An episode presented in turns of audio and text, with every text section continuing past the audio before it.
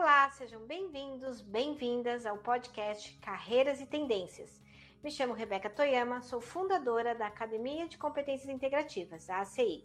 Neste episódio, vamos tratar sobre carreira, um caminho que nos leva ao propósito.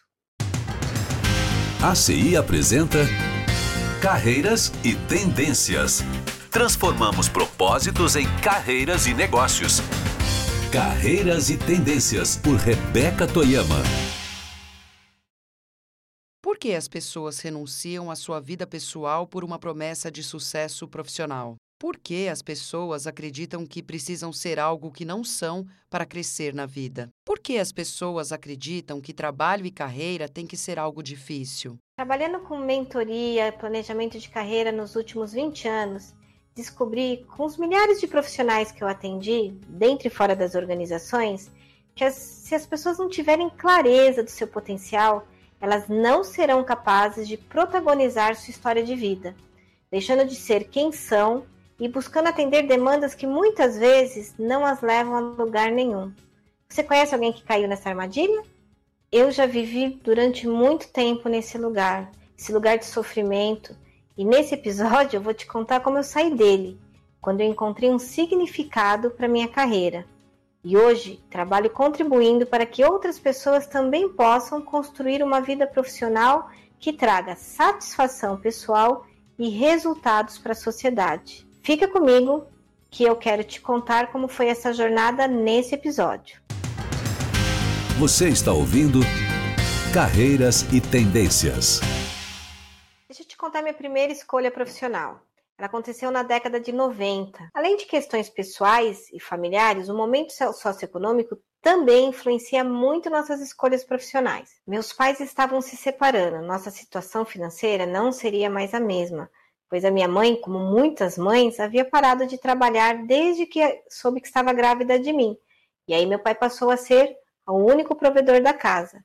Sabe aquela história de trocar cream cheese no café da manhã por margarina?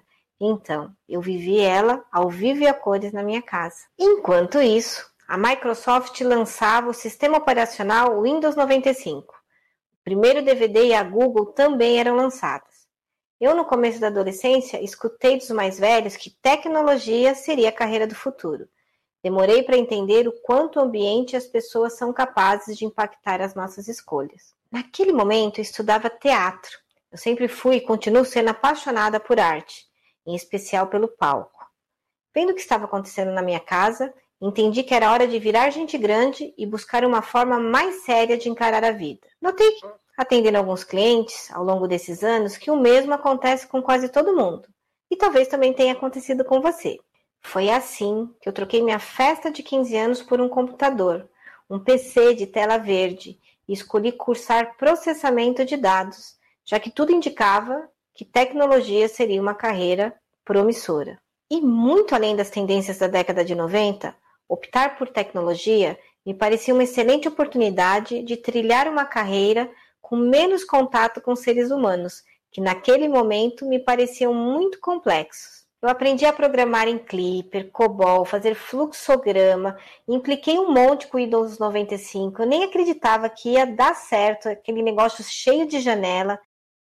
Para vocês terem uma ideia, meu TCC foi uma declaração de imposto de renda em COBOL, entregue num disquete, no momento que as declarações eram entregues em extensos formulários.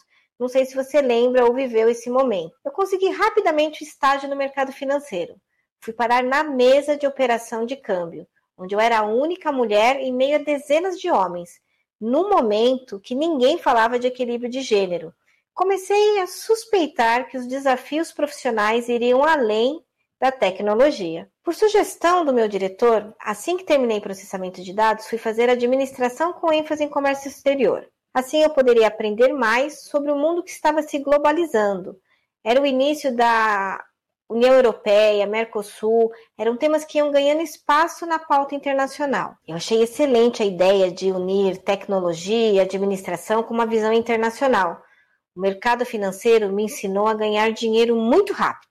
Comprei meu primeiro apartamento com 19 anos, meu primeiro carro com 18 anos, fui morar sozinha e quando eu estava me convencendo que eu era sortuda e havia acertado a primeira né, acertado de primeira uma carreira bem-sucedida, chegou o FHC, Fernando Henrique Cardoso com o Plano Real, o RV. E tudo isso mudou profundamente o mercado financeiro, tornando obsoleto e desnecessário quase tudo que eu sabia fazer no trabalho e ganhava dinheiro fazendo. Alguma semelhança com o seu momento atual? Naquele momento, eu fui lembrada por um grupo de investidores, clientes que eu atendi há bastante tempo, que eu tinha me formado em administração, e por eles fui convidada a atender uma demanda de entender mais sobre economia real e buscar oportunidades, já que a ciranda financeira havia mudado.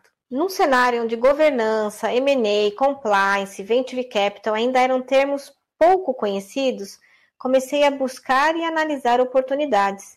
Aprendi muito sobre fusões e aquisições, principalmente que as pessoas podiam dificultar muito a implantação de uma estratégia. Elaborei planos incríveis, mas que na execução enroscavam. Você já deve conhecer essa história, né?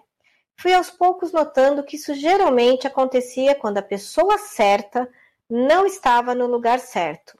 Líderes, liderados, sócios, clientes, fornecedores. Com meu primeiro casamento e a chegada da minha primeira filha, resolvi desacelerar e comecei a lecionar em faculdade.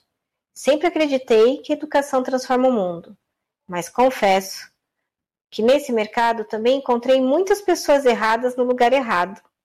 Além da disputa de ego, que em algum momento eu acreditei que era exclusividade do mundo corporativo. Foi então que eu tive a brilhante ideia de trabalhar numa grande corporação. Afinal, as vagas eram disputadíssimas por profissionais extremamente qualificados. Então, logo pensei: lá as pessoas devem ser mais felizes, eficientes, eficazes, funcionais, produtivas. E vamos lá, uma experiência em uma multinacional no currículo não faz mal para ninguém, certo? Além, é claro, de, naquele momento, acreditar que grandes empresas saberiam colocar as pessoas certas no lugar certo. Procurei uma consultoria, organizei currículo, LinkedIn, treinei entrevista, kit recolocação completo. E logo estava atuando numa multinacional alemã do setor automobilístico. Lá estava eu, numa das maiores empresas do país, com toda energia para mudar o mundo, conhecer pessoas, aprender novos conhecimentos. Lembro até hoje quando eu contei ao meu pai onde eu iria trabalhar. Adivinha qual foi o meu primeiro aprendizado? Empresas grandes nem sempre sabem colocar as pessoas certas no lugar certo. Descobri também que nem todas as pessoas são eficientes, eficazes, funcionais e produtivas, e que bem poucas são felizes com o que fazem e com quem trabalham. Foram anos de muito aprendizado, e como eu estava na área de vendas e marketing, escolhi fazer um MBA de marketing, acreditando que isso poderia me ajudar. Ajudar ajudou. Foi um curso excelente. Aprendi muita coisa, mas os desafios relacionados às pessoas pareciam aumentar conforme minha carreira crescia. Até que um dia, uma grande amiga comentou que estava cursando uma pós-graduação em psicologia transpessoal. Embora o nome me parecesse estranho, Gostei muito do que ela me contou. Fiz algumas perguntas para Bel e em pouco tempo lá estava eu na turma da Alubrat, Associação Luso Brasileira de Transpessoal em São Paulo, aprendendo sobre psicologia. Aí sim, lá encontrei muitas respostas. Fiz muitas descobertas sobre mim mesma e sobre o mundo. Mas acima de tudo, encontrei o que estava procurando há tanto tempo Começar a entender mais sobre as pessoas, seus medos, seus motivadores, fez com que eu encontrasse um propósito, um sentido para o meu trabalho. Foi assim que comecei a ajudar as pessoas a voltarem a acreditar em seu próprio potencial. Pois quando as pessoas esquecem quem são e do que são capazes, sentem-se incapazes de realizar seus objetivos e sonhos. Passam a responsabilizar os outros pelos seus resultados passam a esperar o reconhecimento do outro, já que elas mesmas não conseguem se reconhecer. Tudo que eu tinha visto ao longo da minha carreira e me incomodado bastante. Por coincidência ou não, um grande amigo, Gilberto, observando minhas descobertas, me chamou para mediar uma questão empresarial com seu sócio. E eu aceitei. O resultado pareceu bastante satisfatório e tive a oportunidade de implementar outros projetos na empresa dele. Os resultados foram aparecendo, junto com outras indicações. pessoas buscando orientação profissional e empresas buscando desenvolver seus líderes e suas equipes. Essa expansão acontecia nas horas vagas, à noite, aos finais de semana. Porém, o mesmo não acontecia no meu emprego formal naquela grande multinacional. Enquanto eu descobria que estava nas pessoas a resposta para o crescimento, a empresa na qual eu trabalhava acreditava que processos bem implantados seriam suficientes para garantir o sucesso dos negócios. A minha virada de chave aconteceu quando minha filha me chamava mais de tia do que mãe. Consequência de minha ausência na vida pessoal e sinal de que estava na hora de eu exercer uma importante escolha. Fiz um acordo comigo mesma. Quando a remuneração do plano B atingisse a do plano A, eu pediria demissão. A meta foi batida muito rápido, mas mesmo sabendo racionalmente que eu poderia ganhar muito mais se eu me dedicasse 100% ao meu negócio, confesso que senti muito medo de largar a segurança do emprego CLT. Três fatores me ajudaram a superar meu medo: querer estar mais perto da minha filha, os resultados no meu trabalho na vida das pessoas e empresas que eu atendia e, acima de tudo, pela primeira vez, sentir que eu estava servindo algo maior com o meu trabalho. Mas nem tudo são flores, nem tudo foi fácil. Eu lembro do desespero, desapontamento do meu pai quando contei que deixaria aquele emprego dos sonhos. Pensar também que eu não ia mais ter aquele dinheiro entrando mensalmente na minha conta perder todos os benefícios, carro, computador, celular, plano de saúde e, principalmente, não ter o status de uma marca que, sem dúvida nenhuma, abriu portas para mim em vários lugares do mundo. E aí começa aquele duelo interno. Será que é certo ganhar dinheiro sem sacrifício, fazendo o que gostamos? Aquela famosa síndrome do impostor. Será que eu sou boa o suficiente para fazer o que estou fazendo? Nossa, e uma que me pegava muito. Com tanta autonomia e responsabilidade, quais seriam os limites entre vida pessoal e profissional, já que não havia mais um empregador no meio?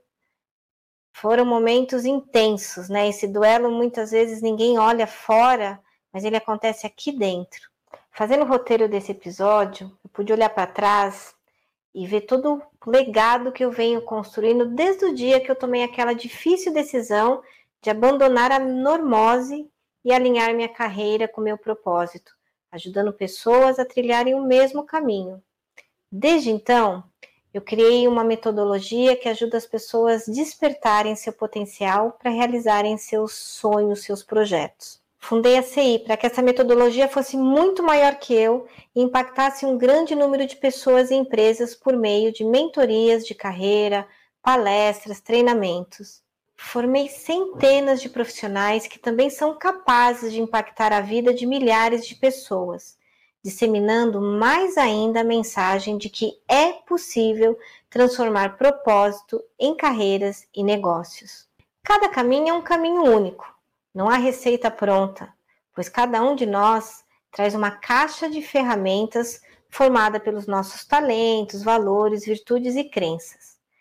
Cada fase de nossa vida profissional nos ajuda a nos conhecermos melhor.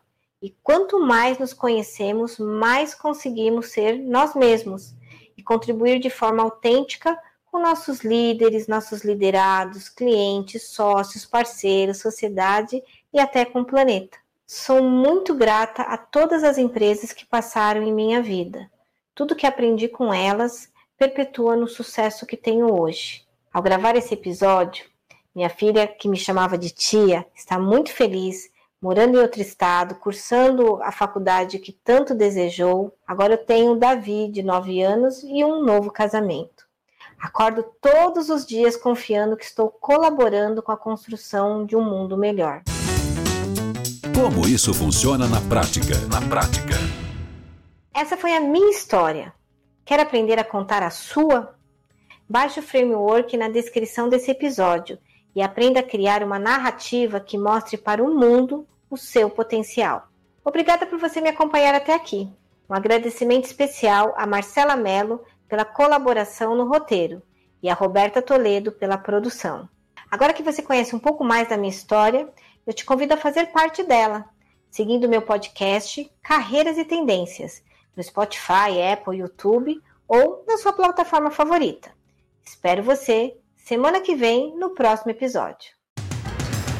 Acreditamos no potencial humano. São as pessoas que podem transformar o mundo. Carreiras e Tendências por Rebeca Toyama.